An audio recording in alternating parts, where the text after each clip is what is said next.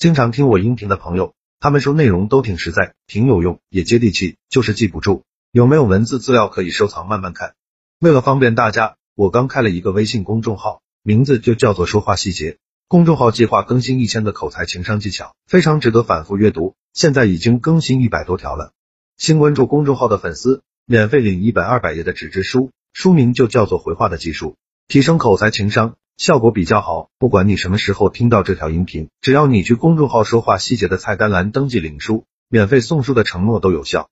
回到今天的话题，如何一年内身边多几个贵人一？为什么要针对他把他调到外地去？因为他不会送礼。不会好好说话，也就是为了保持队伍的纯洁性，把不会送礼的过滤掉。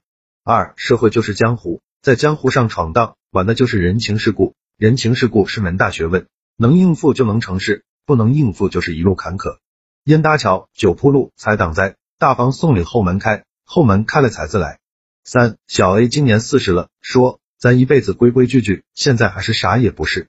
前天给经理拿了两条华子和茅台。今天就给我换了一个轻松的岗位。四关系是怎么来的？不断的送礼，送着送着，阻碍咱的人就消失了；送着送着，贵人就出现了。没有人平白无故的帮咱。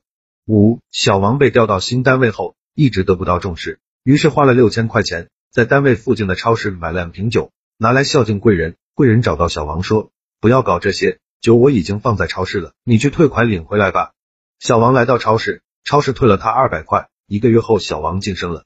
六赚钱了，习惯性示弱，示弱是为了让别人发光，是为了适应人性；不赚钱，习惯性感恩，感恩是为了得到更多的机会和青睐。七老实人认为只要踏踏实实工作，任劳任怨，贵人就会看见，就会重用他，于是等了几十年还是那个屌样子。这就好比追姑娘，老实人只是默默的守候，默默的对她好，最后姑娘给了他一张好人卡。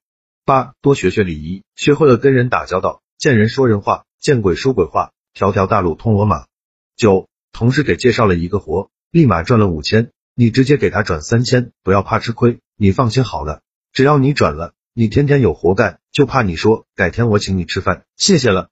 改天我请你吃饭，谢谢了。这句话当事人听了，他就会理解成你当我是大傻逼啊，早知道不给你介绍活了。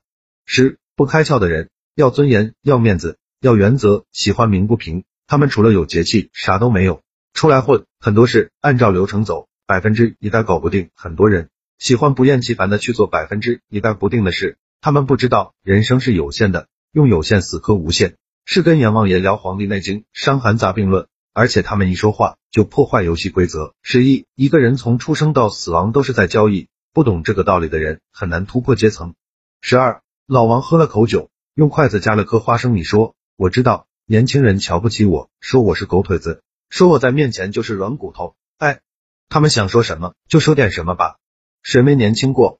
孩子上高中的事，我动用了我能动用所有关系都没搞定，我去找人了。他说我打个电话试试，这个事儿就轻轻松松解决了。十三，职场上没实力的时候，脾气就是绊脚石；有实力了，咱的脾气就变成了个性。谁不是看人下菜碟呀？好了，这条音频到这里就结束了。想看文字版的文章，去我公众号说话细节就可以慢慢看了。记得免费领一本纸质书，二百页，很划算，肯定能让你短时间内快速提升自己的口才和情商。现在马上去关注就对了。